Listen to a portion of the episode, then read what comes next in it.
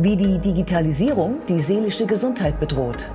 Guten Tag und herzlich willkommen zur Klinik-Sprechstunde, dem Asklepios Gesundheitspodcast mit Kirsten Kahler und Ärztinnen und Ärzten der Asklepios Kliniken. Herzlich willkommen zur Asklepios Gesundheitssendung. Schön, Sie zu sehen. Ich nehme mal an, Sie schauen uns gerade zu auf Ihrem Tablet, Ihrem Handy, Ihrem Laptop. Vielleicht sind Sie zu Hause, vielleicht sind Sie auch unterwegs. Und es ist doch eigentlich praktisch, dass man heutzutage so einfach an Informationen kommen kann, oder? Vielleicht haben Sie aber auch schon die Schattenseiten der Digitalisierung erlebt. Immer verfügbar sein, immer perfekt sein, immer an jedem Ort arbeitsfähig sein. Wie geht man damit um? Das ist heute unser Thema. Bei mir ist Dr. Götz Broscheid. Er ist Chefarzt der Psychosomatik am Asklepios Westklinikum Hamburg. Schön, dass Sie Zeit haben. Sehr gerne. Wie bedroht denn Ihres Erachtens die Digitalisierung unsere Psyche? Was gibt's da noch?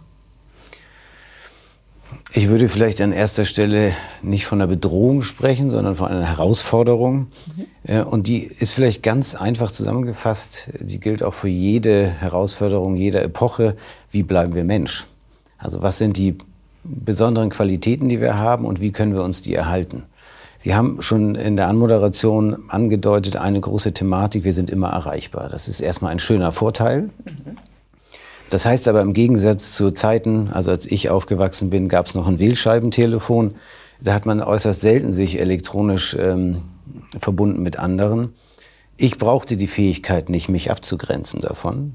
Heute muss man diese Fähigkeit haben. Meine Kinder müssen diese Fähigkeit entwickeln, zu sagen, nein, ich muss das Telefon auch mal weglegen, sonst ist man ständig irgendwie abgelenkt und äh, hat deutliche Schwierigkeiten, sich zu fokussieren und zu konzentrieren. Das ist eine der kleinen Herausforderungen, die sofort bemerkt worden sind ähm, mit Ausbreitung dieser digitalen Medien. Dazu muss man bedenken, dass die Medien einfach extrem schnell sind. Ja? Mhm. Denken Sie an den bekannten Algorithmus, der von Facebook und Instagram angewandt wird, den User so lang am Telefon zu halten, wie es geht. Also immer Reize zu senden, die einen irgendwie binden und faszinieren. Das ist wundervoll. Also es geht es darum zu lernen. Das müssen die Kinder lernen. Die meisten können es auch, mhm. lernen es. Ähm, sich abgrenzen zu können und Abstand zu nehmen. Ja, und dann gibt es ja auch noch die Bilder. Ich sag mal so, man weiß ja heute äh, häufig schon gar nicht mehr, wie stark gefotoshoppt denn jemand so ist.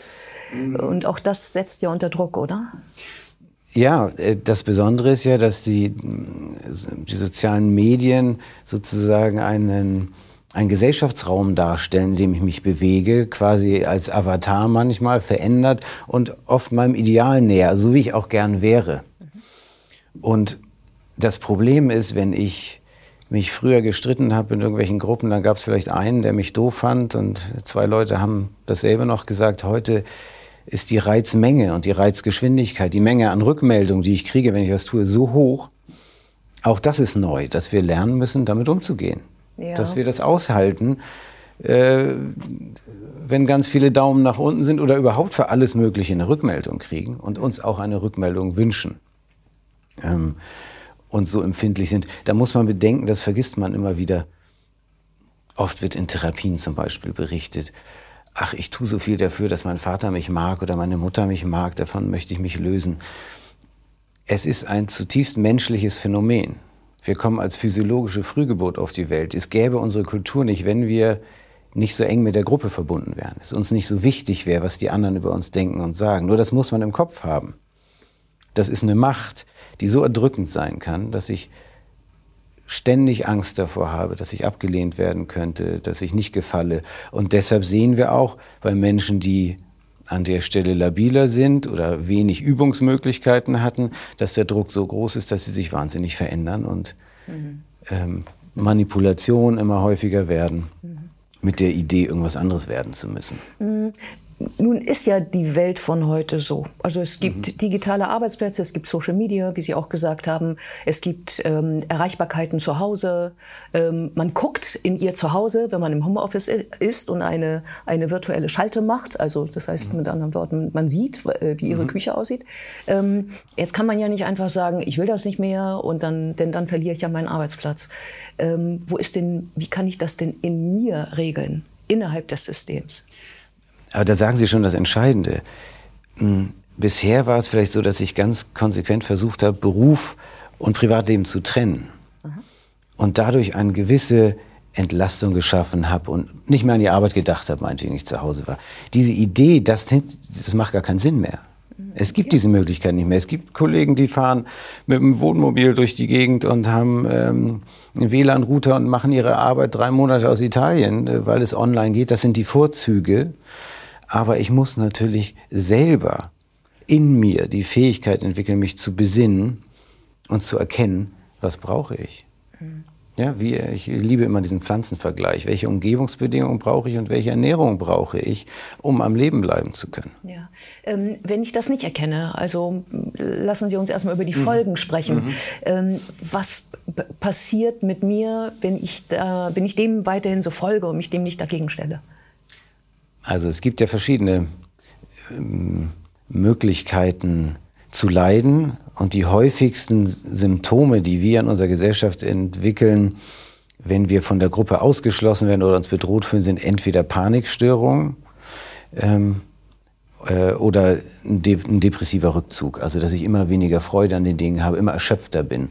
Also im Kontext mit dieser Dauerverbindung und Dauerauseinandersetzung würde ich sagen, haben wir Erschöpfung und Panik als die häufigste Symptomatik. Panik, warum? Ähm, Panik ist ja grundsätzlich ein biologisch verankertes Signal, also ein Warnsignal vor etwas. In diesem Fall könnte man sagen, ist es das Warnsignal davor, dass der Ausschluss aus der sozialen Gemeinschaft droht. Also die Angst, den Rückhalt zu verlieren, löst häufig auf unterschiedliche Art und Weise Panik aus. Mhm. Also ähm, Panik ähm, als Folge der Überreizung? Ja, das kann man, glaube ich, nicht so pauschal sagen. Die Überreizung spielt äh, auf jeden Fall auch eine Rolle. Aber Sie müssen auch bedenken, wir bewegen uns immer mehr in diesen digitalen äh, Welten. Da sind viele Sachen einfacher, aber manche auch schwerer. Nicht? Das Schwere haben wir angesprochen, mit dem sich abgrenzen und so weiter. Einfach ist natürlich, sich manchmal Dinge zu sagen. Mhm. Ähm, das heißt aber, die jungen Leute heute, die das Digitale kennenlernen und da gut sind, haben weniger Übung im sozialen direkten Kontakt manchmal. Und das kann sehr schnell gehen. Und das geht gar nicht darum, dass die, die entwickeln dann soziale Ängste und Panik vor der Begegnung, weil die sich so anders anfühlt, viel intensiver ist. Ne? Man, wenn wir uns treffen, hier sitzen, obwohl wir das nicht reflektieren, nehmen wir uns wahr, wir riechen uns, wir sehen uns, all diese Dinge spielen eine Rolle. Und das kann viel schwerer sein, Ihnen meine Meinung zu sagen, als jetzt eine kleine Nachricht zu schreiben. Und solche Dinge muss man üben. Und es lohnt sich, da dran zu bleiben. Ich komme nochmal zurück ähm, auf diese optische Perfektion. Was macht es denn mit mir, wenn ich immer nur perfekt, also meines Erachtens, perfekt aussehende Menschen sehe? Na, das Thema mit der Perfektion kann man durch aus unterschiedlichen Perspektiven beleuchten. Eine meiner Lieblingsperspektiven ähm, ist, dass schon mit der Industrialisierung äh, begonnen hat, dass wir Menschen sehr beeindruckt sind von dem, was die Maschinen können. Und wie bei diesem bekannten Stockholm-Syndrom, oder im Psychischen nennt man das Identifizierung mit dem Aggressor, wenn uns jemand sehr übermächtig ist, passen wir uns automatisch an, um überleben zu können. Mhm. Und äh, die Idee von Perfektion ist ja eigentlich gar nichts Menschliches. Ja, wir zeichnen uns eigentlich dadurch aus, dass wir Fehler machen. Die ganze Evolution basiert auf, äh, auf Fehlern in der DNA-Weitergabe und so weiter. Und dadurch entdeckt man Neues. Also das ursprünglich Menschliche ist das Überraschende, das Spielerische, das Erratische ähm, und nicht die Effizienz und die Perfektion. Jetzt würde ich sagen, da freut sich mein Chef. Ja, das, äh, das tut, also meiner freut sich auch. ähm, und es geht nicht darum, dass man natürlich den ganzen Tag mit Bauklötzchen spielt, nur dass man nicht vergisst, in dieser Welt, in der wir natürlich bestimmte Aufgaben erledigen müssen, weil wir uns auf bestimmte Dinge geeinigt haben, dass die Rückbesinnung auf das Menschliche nicht unwichtig ist, denken Sie daran, dass wir überwiegend Dinge, ich will nicht zu weit in dieses nicht-medizinische Thema gehen, aber konsumieren und produzieren, die wir in der Menge nicht brauchen. Ja. ja, also dass wir nicht nur auf die Effizienz und das Funktionieren gucken, trotzdem unsere Arbeit für den Chef ordentlich machen, aber gucken, was können wir als kreatives, als spielerisches Element einbringen, um auch gesund zu bleiben, um stabil zu bleiben. Könnte es sein, dass eine Therapieform dann wäre, ähm, diese kreativen Techniken wieder zu erlernen, um mich mit denen auszugleichen, wenn ich meinen perfekten Job sozusagen äh, erledigt habe? Sie können gerne direkt bei uns anfangen. Nein, nicht zum Ernst. Ja. Also wenn, wenn ähm, ist das, ähm, wie begegnen, ja. also was bieten Sie dann an für jemanden, der aus dieser Schleife nicht rauskommt, ihn wieder zu lockern? Also im besten Fall hätten wir erstmal einen Umgebungsraum, einen wie immer geschützten Umgebungsraum, in dem die sozialen Medien nicht so stark präsent sind, was am Anfang gar nicht so einfach auszuhalten ist, was aber in der Gemeinschaft ganz gut geht. Und dann gibt es braucht es kreative Spielräume, die man eröffnet und anbietet. Und wir versuchen natürlich möglichst Dinge zu machen, die jetzt man im Alltag nicht so macht. Nicht? Also Musiktherapie macht im Alltag niemand mit Instrumenten, die sie sonst nie gesehen haben, oder Kunsttherapie. Aber diese spielerischen Dinge, dass man zum Beispiel mit Freunden in meiner Küche sitzt und plötzlich anfängt, auf irgendwelchen Dosen drum zu trommeln und ein lustiges Lied zu singen, das sind auch Dinge, die plötzlich passieren können. Und diesen Teil, den wollen wir wieder anregen und äh, Mut machen, uneffizient und unperfekt. Mhm. Und ich glaube, Sie sagen auch immer, wichtig ist, dass äh, es eine Gruppe ist. Ich weiß, Sie machen ja auch mhm. Einzeltherapien, aber mhm.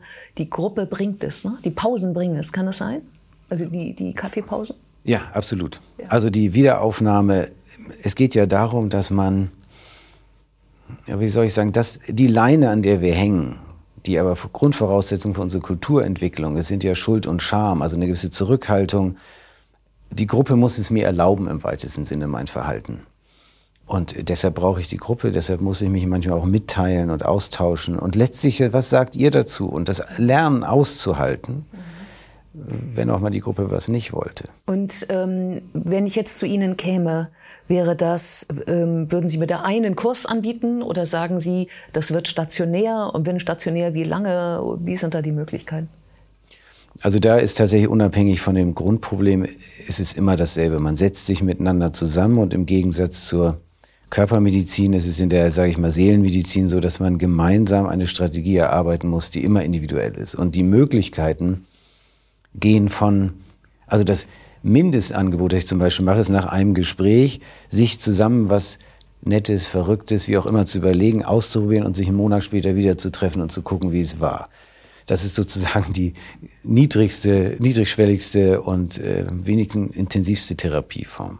Und dann können Sie Einzeltherapie ambulant machen. Wir bieten in der Ambulanz auch Komplextherapie, also nicht nur Gespräch, sondern auch Kreativtherapie verbunden an. Man kann es in der Tagesklinik machen, also fünf Tage die Woche.